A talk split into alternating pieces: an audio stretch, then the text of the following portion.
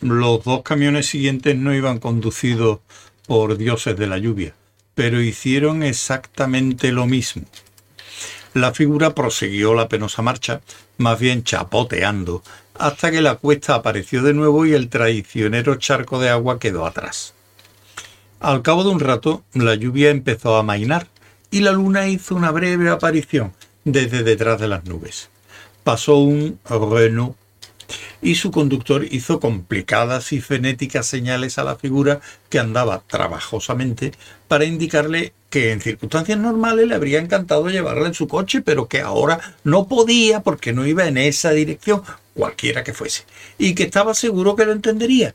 Terminó haciéndole una señal con los pulgares en alto, alegremente, como para comunicarle que esperaba que se encontrara estupendamente por tener frío y estar casi totalmente empapada, y que le recogería la próxima vez que le viera.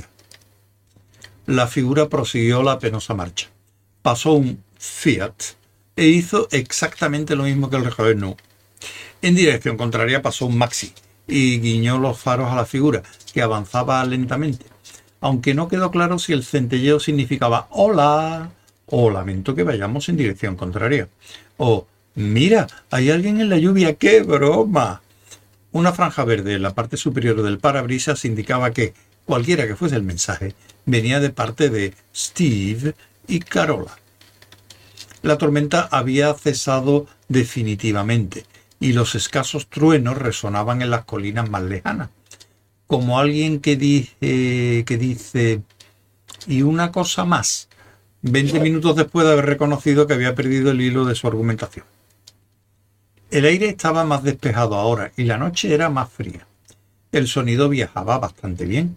La perdida figura, tiritando desesperadamente, llegó a una encrucijada donde la carretera local torcía a la izquierda.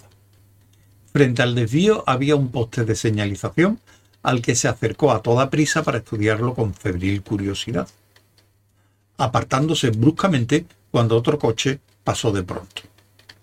Y otro. Y el primero pasó de largo con absoluta indiferencia. El segundo hizo centellear los faros tontamente. Apareció un Ford Cortina y frenó. Tambaleándose por la sorpresa, la figura se apretujó la bolsa contra el pecho y se apresuró hacia el coche pero en el último momento el Cortina giró su rueda sobre la carretera húmeda y salió pitando con aire bastante divertido. La figura aflojó el paso hasta detenerse y allí quedó, desalentada y perdida. Dio la casualidad de que al día siguiente el conductor del Cortina fue al hospital a que le estirparan el apéndice, solo que debido a una confusión más bien divertida, el cirujano le amputó la pierna por error, y antes de que se preparara de nuevo la apendicectomía, la apendicitis se complicó, convirtiéndose en un divertido caso grave de peritonitis y, en cierto modo, se hizo justicia. La figura prosiguió su penosa marcha. Un Saab se detuvo a su lado. La ventanilla bajó y una voz dijo en tono cordial, ¿Viene de lejos? La figura se volvió hacia el coche se detuvo y asió el picaporte. La figura, el coche y la manecilla de la puerta se encontraban todos en un planeta llamado Tierra, en, el, en un mundo que la guía del autoestopista galáctico explicaba en un artículo con solo dos palabras. Esencialmente inofensivo.